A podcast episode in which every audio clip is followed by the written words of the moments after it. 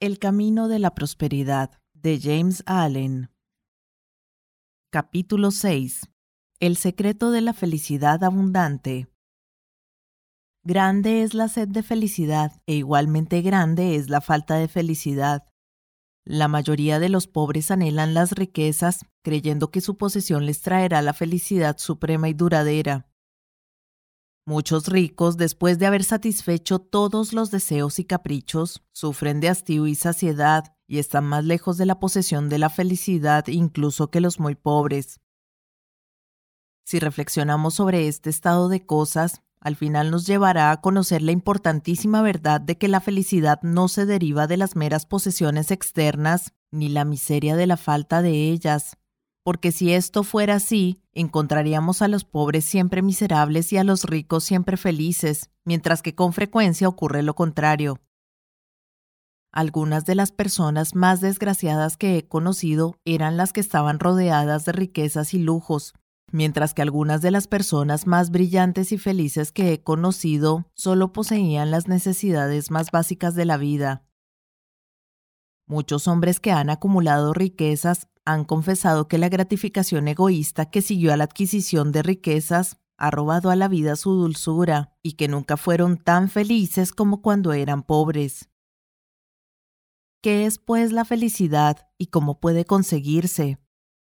¿Es una invención, un engaño y solo el sufrimiento es perenne?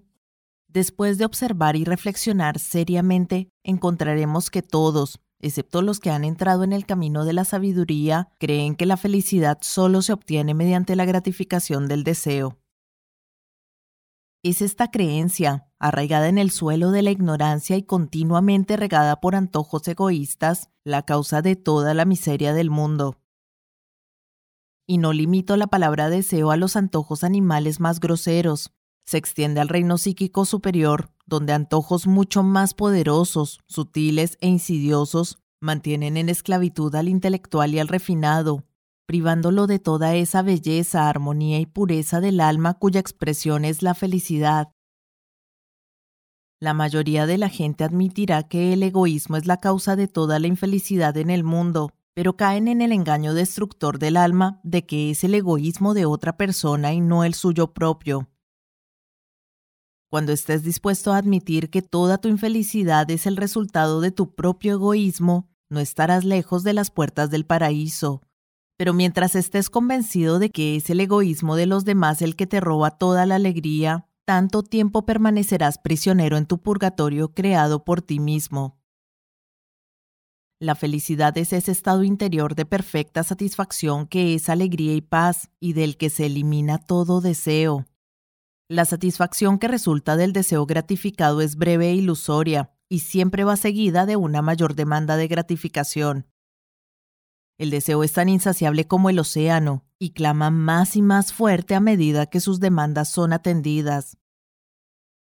Reclama un servicio cada vez mayor de sus devotos engañados hasta que al final se ven abatidos por la angustia física o mental y son arrojados a los fuegos purificadores del sufrimiento, el deseo es la región del infierno, y todos los tormentos se centran allí.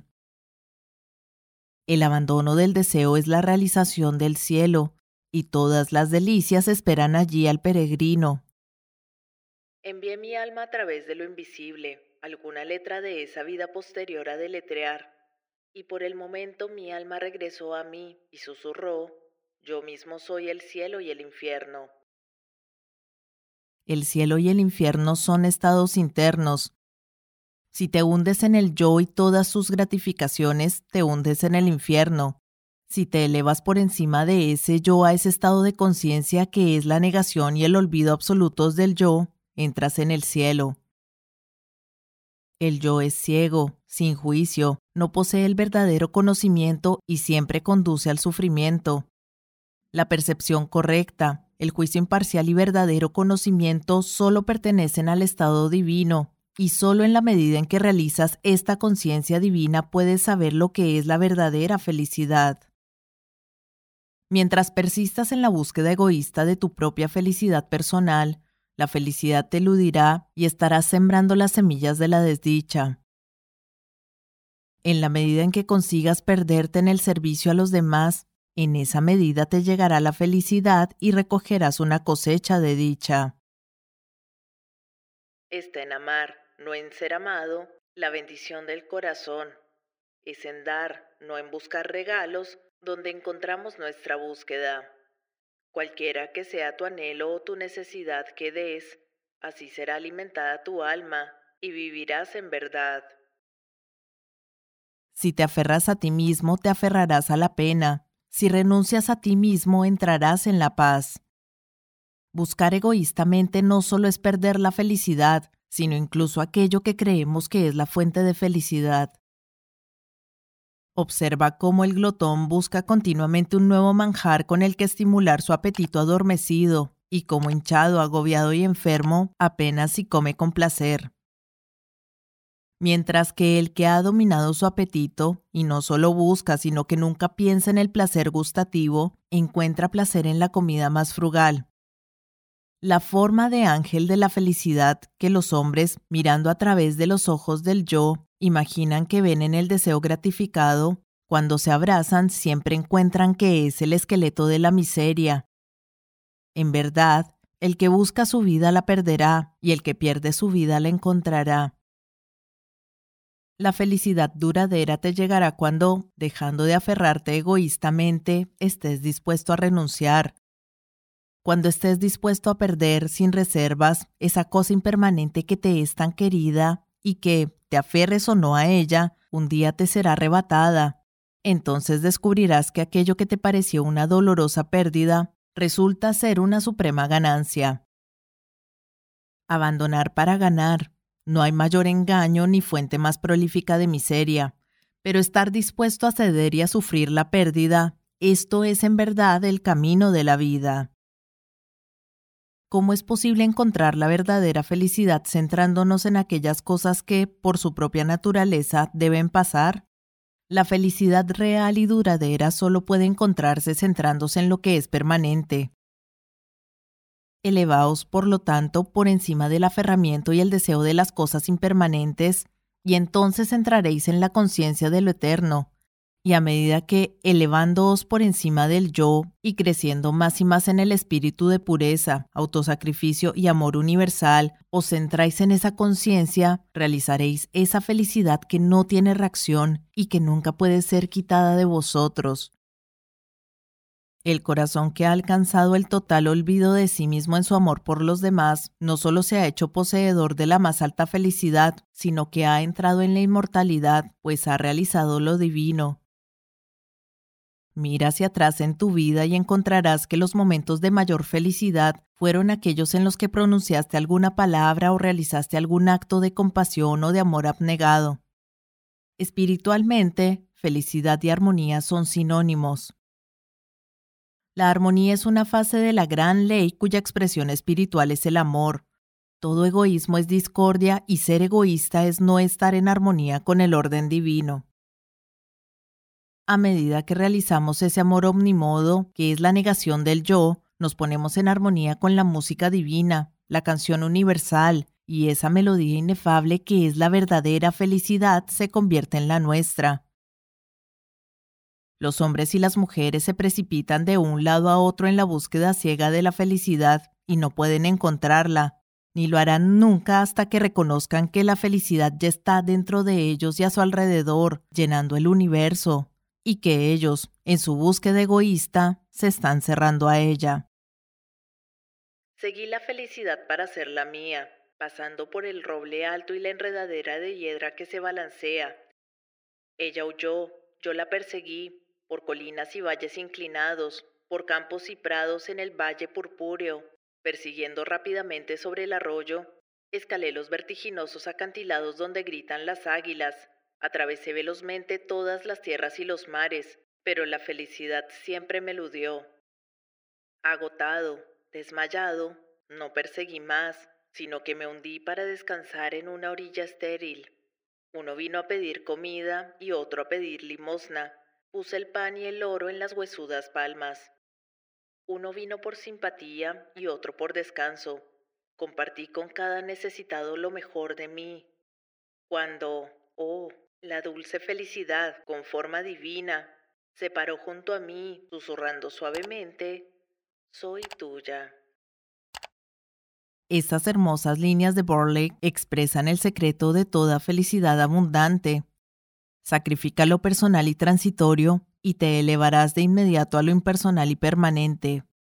Renuncia a este estrecho y encorsetado yo que busca hacer que todas las cosas estén subordinadas a sus propios intereses mezquinos y entrarás en la compañía de los ángeles, en el corazón mismo y en la esencia del amor universal. Olvídate por completo de las penas de los demás y de la atención a los demás, y la felicidad divina te emancipará de todas las penas y sufrimientos. Dando el primer paso con un buen pensamiento, el segundo paso con una buena palabra y el tercer paso con una buena acción, entré en el paraíso.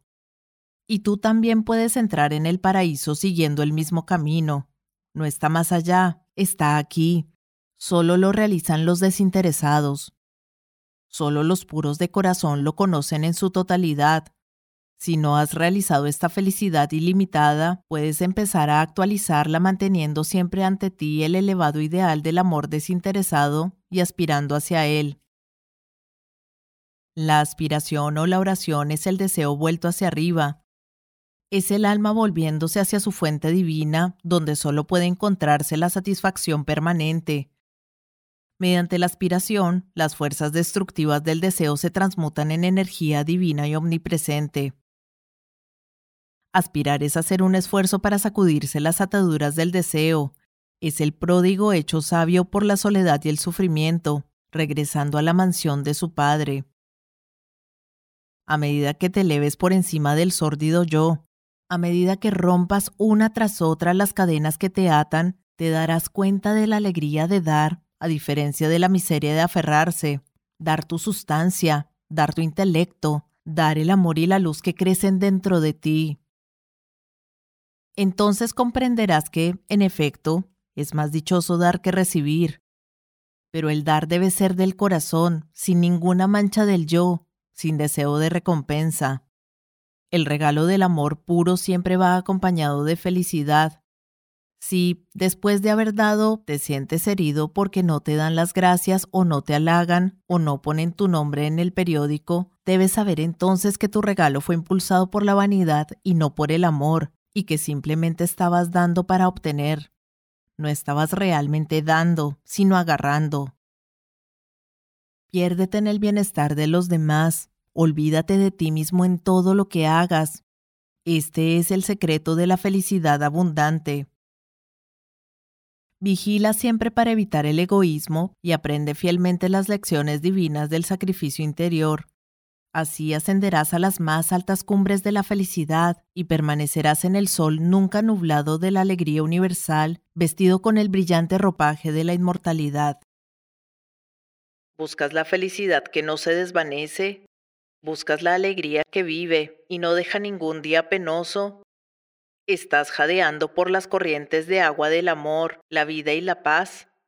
Entonces deja que todos los deseos oscuros se alejen y que la búsqueda egoísta cese. Andas por los senderos del dolor, atormentado por la pena, golpeado por el dolor. Andas por los caminos que hieren más tus cansados pies. Suspiras por el lugar de descanso donde cesan las lágrimas y las penas. Entonces sacrifica tu corazón egoísta y encuentra el corazón de la paz.